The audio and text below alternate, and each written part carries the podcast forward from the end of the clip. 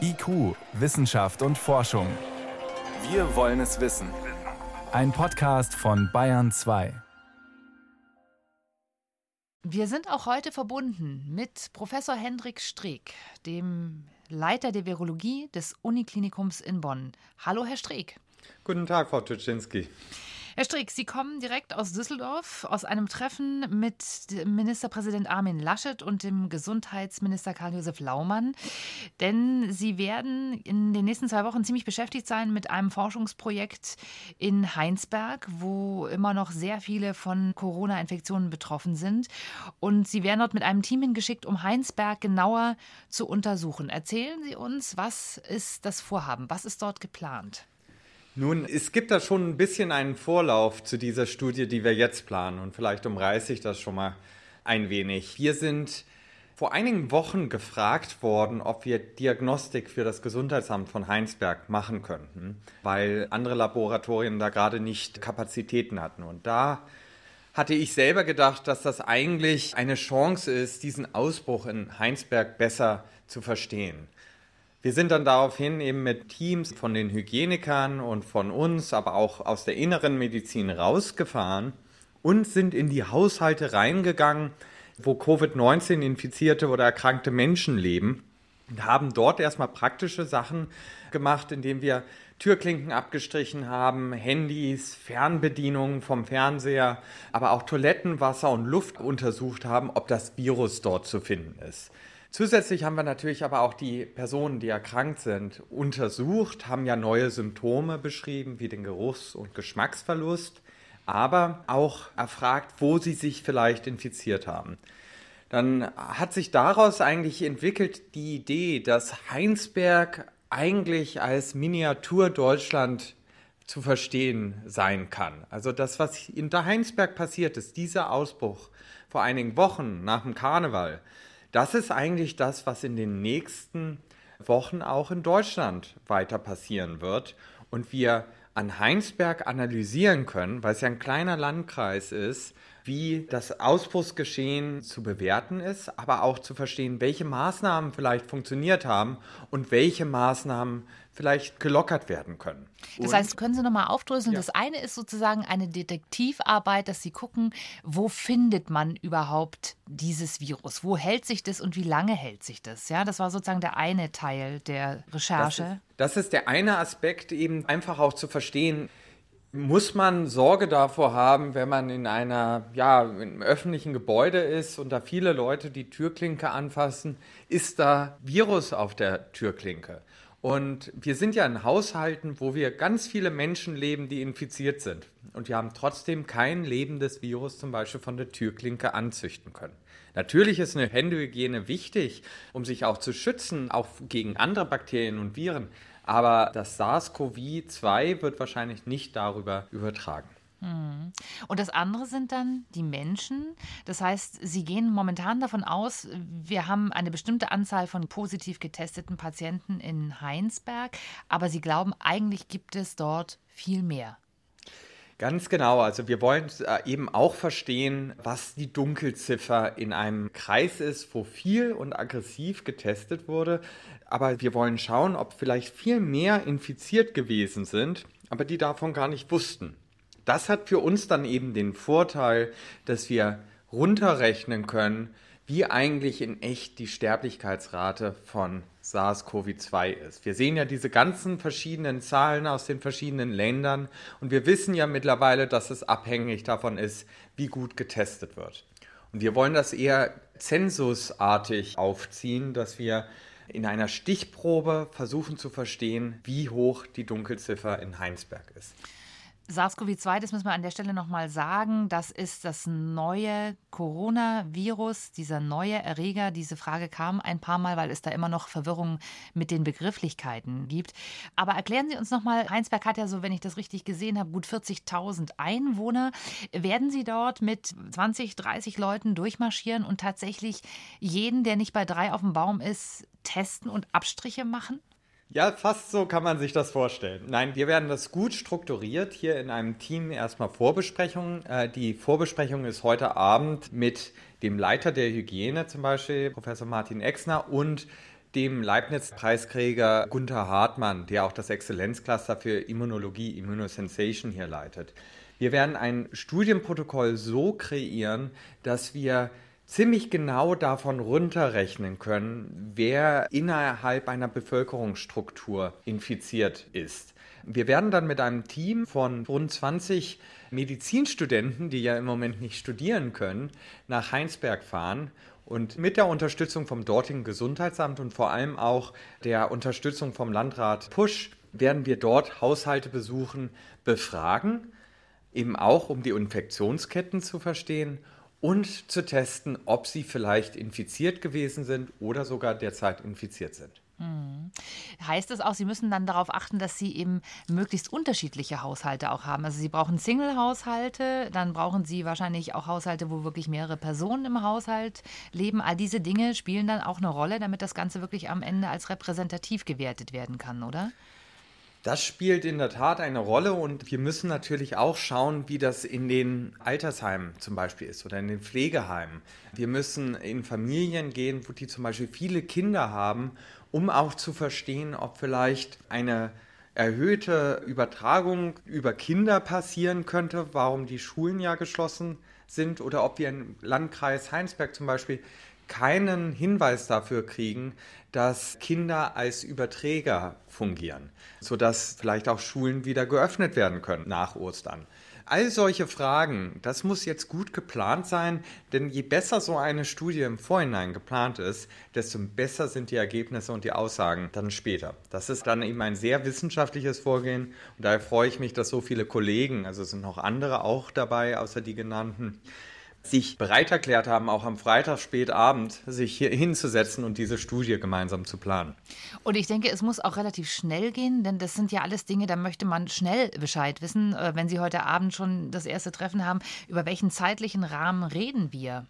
Wir haben den Anspruch, also als Wissenschaftler jetzt für Deutschland Fakten zu schaffen. Und ich glaube, das ist jetzt die große Aufgabe, aber auch natürlich ein bisschen die Last auf den Schultern. Wir wollen auf der einen Seite natürlich das Virus verstehen, wir wollen aber auch die Öffentlichkeit aufklären. Aber das, was wichtig ist, dass wir eben Fakten und Empfehlungen an die Regierung geben können, damit diese eben anhand dieser Fakten handeln kann und oder äh, sich auch darauf berufen kann.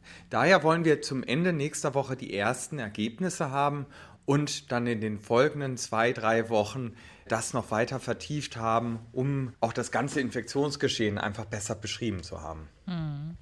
Wissen Sie von anderen Vorhaben dieser Art derzeit in Deutschland oder gibt es auch momentan gar nicht so einen zweiten Hotspot wie Heinsberg, wo man das mikroskopisch wie unter Brennglas sich angucken kann? Ich denke, Heinsberg ist derzeit im Ausbruchsgeschehen in Deutschland einzigartig, da die Menschen sich dort zum gleichen Zeitpunkt infiziert haben, nämlich bei der Kappensitzung. Und von dort ausgehend wir dann die weiteren Infektionsketten haben. Die meisten von denen sind Einwohner von Gangelt oder von Kreis Heinsberg gewesen und sind nicht weggereist. Wir hatten solche Ausbruchsgeschehen auch in Ischgl, da bei diesem Alpenwirt, und in der Trompete in Berlin, in der Bar aber da waren viele Besucher und Touristen dort und so, dass das weniger nachvollzogen werden kann. Mir ist keine einzige Studie weltweit bekannt, die die Möglichkeit hat oder das in dieser Form untersuchen kann, wie wir das jetzt in Heinsberg machen können weil Sie den Ort Gangelt auch erwähnt haben. Vorhin in der Pressekonferenz wurde auch ja nochmal die Frage gestellt, hätte man den Ort nicht sehr viel früher tatsächlich abriegeln müssen. Stand heute, was Sie jetzt aktuell darüber wissen, können Sie da schon was dazu sagen? Ich glaube, es ist nie zielführend, irgendwie im Nachhinein Kritik zu üben oder sagen, man hätte das ja besser machen können. Man hätte wahrscheinlich im ganzen Ausbruchsgeschehen weltweit andere Sachen besser machen können, sodass ich auch nicht glaube, dass dort falsch gehandelt worden ist. Wir wissen aber auch, also das nur mal als Kommentar beiseite gelassen, wir wissen aber auch, dass viele auf dieser knappen Sitzung gewesen sind, die zum Beispiel aus Bonn gekommen sind, die aus Holland gekommen sind oder die aus anderen Teilen der Republik gekommen sind und sich dort infiziert haben und das woanders hingebracht haben sodass eine Abriegelung, nachdem das Infektionsgeschehen eigentlich schon passiert ist und die Leute weggereist sind, auch nicht mehr viel Veränderung gebracht hätte. Hm. Neben den medizinischen Erkenntnissen, die Sie sich jetzt erhoffen, wird es da auch Untersuchungen geben oder Überlegungen oder Hilfestellungen für das Gesundheitssystem, wie in Zukunft auf solche Ausbrüche reagiert werden kann? Wir hoffen natürlich schon, dass wir Ergebnisse erlangen, die auch uns Hilfestellung geben können, wie wir in Zukunft ja mit solchen Ausbrüchen umgehen können. Was ja erstaunlich ist, äh, zum Beispiel, dass viele dieser großen Hotspots, die wir eben beschrieben haben, auf solche Events zurückzuführen sind, wo viele Menschen eng gedrängt auf einem Ort gewesen sind und gefeiert haben. Oder die das Fußballspiele zum Beispiel in Italien. Ne? Die, die, Fußballspiele in Italien, der Alpenwirt in Ischgl, die Trompete in Berlin und die Kappensitzung in Gangelt. Wenn wir dort verstehen, warum wir dort diese Ausbrüche gehabt haben und noch viel wichtiger verstehen, warum sich einige Leute dort nicht infiziert haben, dann haben wir wahrscheinlich zumindest für SARS-CoV-2 oder dem neuen Coronavirus bessere Anhaltspunkte, wie wir in Zukunft damit umgehen können. Das ist jetzt ein Forschungsprojekt und die Frage, die sich jetzt stellt, ist, werden die Ergebnisse dieses Projekts auch in den jetzt gestern ins Leben gerufenen Forschungsverbund einfließen. Also Bundesforschungsministerin Anja Karliczek hat ja gestern in Berlin verkündet, sie wird eine Menge Geld den Universitätskliniken in Deutschland zur Verfügung stellen. 150 Millionen Euro ist diese Summe. Federführend ist die Berliner Charité und da sollen alle Unikliniken eingebunden sein. Das heißt auch die Uniklinik Bonn würde ich dazu zählen. Speisen Sie die Forschungsergebnisse dann auch da ein? Bisher weiß ich leider noch nicht, wie dieser Forschungsverbund aussehen soll und wie man dazu beitragen kann oder wie man da eingebunden wird. Ich habe das auch selber nur aus Nachrichten erfahren. Ich glaube, wir sind die Uni oder das Institut, was am meisten jetzt Patientenproben auch gesammelt hat und unheimlich viele Forscher hier am Klinikum eingebunden hat. Und ich würde mir natürlich wünschen, dass das auch in diesem Forschungsverbund in Berlin läuft und wir da gemeinsam dran arbeiten können. Problematisch ist natürlich immer, dass jedes Forschungsinstitut, jede Uni oder jeder Forscher ja ein bisschen anderen Ansatz hat. Wir wohnen zum Beispiel Frau Herold in Gießen sich mit der Lunge und der Pathophysiologie und Pathomechanismen in der Lunge beschäftigt. Herr Drosten in Berlin sich das Virus anguckt, also an Eigenschaften des Virus interessiert sind, sind wir daran interessiert, wie zum Beispiel der Mensch auf das Virus reagiert. Also jeder hat so seine eigene Sichtweise und daher ist es wichtig, dass auch alle Sichtweisen da zusammenkommen in einem Verbund. Schwierig ist es natürlich, dass das eigentlich ja neutral bewertet werden muss und dass auch alle Forscher da eingeschlossen werden. Und wie das gemacht wird, das weiß ich noch nicht, aber ich hoffe, dass da alle den gleichen Stellenwert bekommen und dann nicht natürlich äh, die eigenen Forschungsinteressen vorne stehen. Das, was Sie beschrieben haben, könnte ja auch genau der Nutzen einer Forschungsarbeit sein, dass man eben genau diese unterschiedlichen Aspekte zusammenbringt. Könnte man sich da eine Art ja, Plattform vorstellen, wo sozusagen alle Zugriff haben, aber eben dann auch alle einspeisen? Ich bin aus meiner Sicht komplett offen für Kooperationen. Ich glaube, das ist der Erfolg von Wissenschaft heutzutage, dass man so viele wie möglich einbindet in die Forschungsthemen, weil man kann nur besser sein, wenn mehrere gemeinsam forschen. Aber wie gesagt, wie das in diesem Forschungsverbund jetzt ablaufen soll, der durch die Charité geleitet wird, das weiß ich leider noch nicht. Hm. Lassen Sie uns noch mal über das Thema Testkapazitäten sprechen, was ja jetzt wirklich ein großes Thema dieser Tage ist, nachdem auch der Bundesgesundheitsminister angekündigt hat, die Kapazitäten müssen aufgestockt werden. Auch Sie haben das ja in unseren Gesprächen immer wieder gesagt. Wir haben zum Beispiel hier auch Informationen bekommen, dass Ämter wie das Landesgesundheitsamt in Bayern sagt, wir könnten auch noch viel mehr testen. Es müsste eben aufgestockt werden. Haben Sie eine Idee, wie solche Laborkapazitäten tatsächlich aufgestockt werden könnten? Also wie könnte man, wenn man das jetzt möchte, Testkapazitäten ausbauen? Ginge das überhaupt aus Ihrer Sicht? Also es hängt natürlich immer davon ab, ob genug Reagenzien und Materialien da sind. Aber nehmen wir das mal beiseite, dass wir genug Reagenzien und Materialien haben. Das wäre natürlich die ideale Welt, aber daran knappt es leider ein bisschen. Aber wenn wir das beiseite nehmen, dann kann man natürlich als erstes mal die Testkapazität hochfahren, indem man im Schichtbetrieb arbeitet. Also auch spät abends oder morgens früh und in der Nacht Tests durchführt im Labor. Dann kann man das natürlich auch noch hochfahren, indem man mehr Mitarbeiter einstellt. Da sind ja viele MTAs daran an solchen Tests. Ich weiß gar nicht, ob das so bewusst ist, aber da, da das sind die medizinisch-technischen Assistenten, genau. die da mitmachen. Mhm.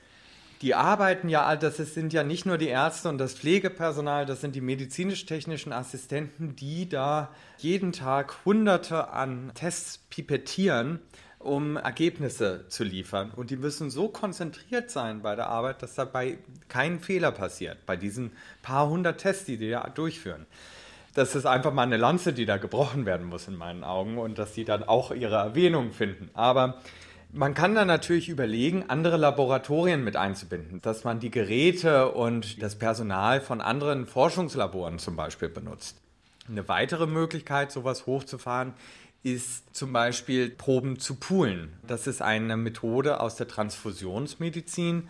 Wenn zum Beispiel viele Blutproben auf HIV oder Hepatitis C getestet werden sollen, da kippt man quasi 10, 20, 100 Proben zusammen in ein Röhrchen und die werden alle gemeinsam auf HIV oder Hepatitis getestet. Wenn das negativ bleibt, hat man 100 gleichzeitig negativ getestet. Wenn dann aber ein positives Signal kommt, dann muss es wieder aufgeschlüsselt werden nach jeder einzelnen Probe, um zu schauen, ja, wer war denn da jetzt positiv. Ähnlich könnte man das bei SARS-CoV-2 machen, also beim neuen Coronavirus, wenn es da ein positives Signal gibt. Das geht aber natürlich nur, wenn es wenige positive im Umfeld gibt.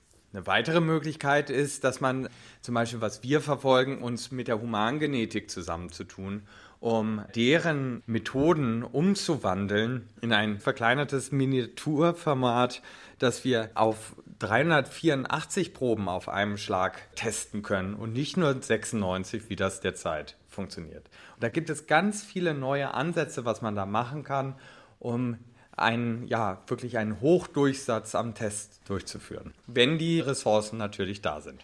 Klingt auf jeden Fall, als wäre da wirklich noch Luft nach oben und es gäbe Möglichkeiten. Es gab heute einen großen Appell bezüglich der Testkapazitäten nochmal von den Leitern des Würzburger Altenheims, wo es jetzt dramatisch viele SARS-CoV-2-Patienten oder Covid-19-Patienten gibt. Da würde mich tatsächlich Ihre Einschätzung interessieren. Die Strategie war ja, zunächst hat man gedacht, man muss dieses Altenheim evakuieren. In der heutigen Pressekonferenz wurde dann erklärt, dass man sich der dagegen entschieden hat, weil man Sorge hat, dass bei den dementen Patienten man eher noch mehr Schaden anrichtet, wenn man die jetzt irgendwo anders hinbringt. Und jetzt ist man sozusagen dazu übergegangen, die Gruppen zu trennen, also die Infizierten von den Nicht-Infizierten in unterschiedliche ja. Bereiche aufzuteilen. Aber, und jetzt komme ich eben zu den Testergebnissen, also die müssten dann trotzdem engmaschig immer wieder getestet werden, dass man den Überblick offenbar behält in dem Altenheim. Also Frage an Sie, ist das ein sinnvolles Vorgehen? Und was heißt das dann für die Testung? Wie oft müsste man denn da dann testen? Ich denke schon, dass das ein sinnvolles Vorgehen ist. Vor allem diese Abwägung finde ich gut, ob man nicht mehr Schaden anrichtet, wenn man die Menschen jetzt evakuiert und verlegt. Natürlich ist es das Beste, wenn Kranke von Gesunden getrennt werden, damit man da auch äh, die Infektionsketten durchbricht. Und dieses engmaschige Testen sehe ich auch als sinnvoll an, damit einfach keine neuen Infektionsketten aufkommen. Das hängt so ein bisschen davon ab, wie viel die dann noch untereinander Kontakt haben im Altersheim. Aber man kann sich zum Beispiel vorstellen, dass alle vier Tage getestet wird. Hier im Krankenhaus, wenn Ärzte oder Pflegepersonal mit jemandem Kontakt hatten, der infiziert ist, hier wird dann alle zwei Tage getestet. Aber ich kann mir gut vorstellen, dass man dort auf alle vier Tage, vielleicht sogar einmal in der Woche, das nur durchführt. Noch eine ganz andere Frage, die uns auch erreicht hat, eine sozusagen praktische Frage. Wir haben aus China vor allen Dingen diese Bilder gesehen, wo in den Straßen ganze Straßenzüge desinfiziert wurden, wo die Leute mit so einer Art Sprühkanistern durch die Gegend gegangen sind und desinfiziert haben. Und wir haben uns äh, gefragt, ja, wie sinnvoll ist sowas? Wie sinnvoll ist es, Straßen, Fußwege, Fensterscheiben flächendeckend zu desinfizieren? Geht das überhaupt? Also medial hat das natürlich eine tolle Wirkung, Straßenzüge zu desinfizieren.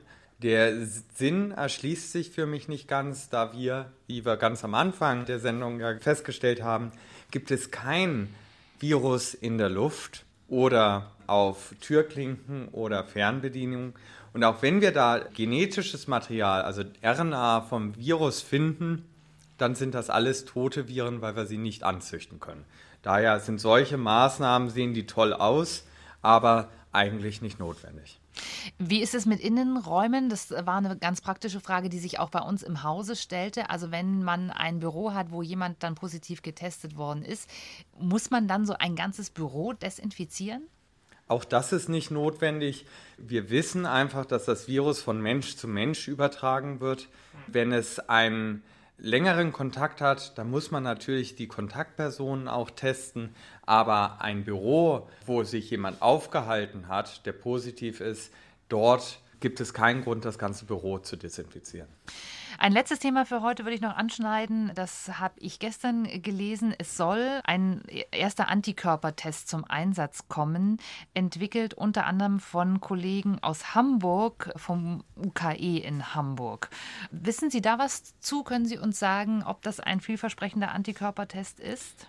Es gibt mehrere Antikörpertests, die bereits auf dem Markt sind, die die Antikörper auf das neue Coronavirus nachweisen können.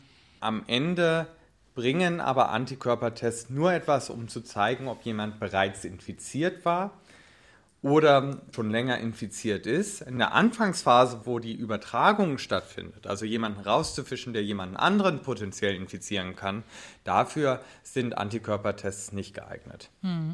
Was mich nochmal zurückbringt zu Heinsberg, werden Sie in Heinsberg auch Menschen auf Antikörper testen, um eben rauszufinden, wer die Infektion schon hatte und es vielleicht gar nicht bemerkt hat? Das ist genau unser Plan. Wir wollen Abstriche nehmen und Blut abnehmen, um zu sehen, wie hoch die Dunkelziffer ist, also wie viele wir erkennen, die bereits Antikörper gegen das neue Coronavirus haben, aber sich vollkommen gesund fühlen und nie krank gewesen sind. Herr Professor Strick, dann danke ich für heute und wir sprechen uns dann Montag wieder. Vielen Dank.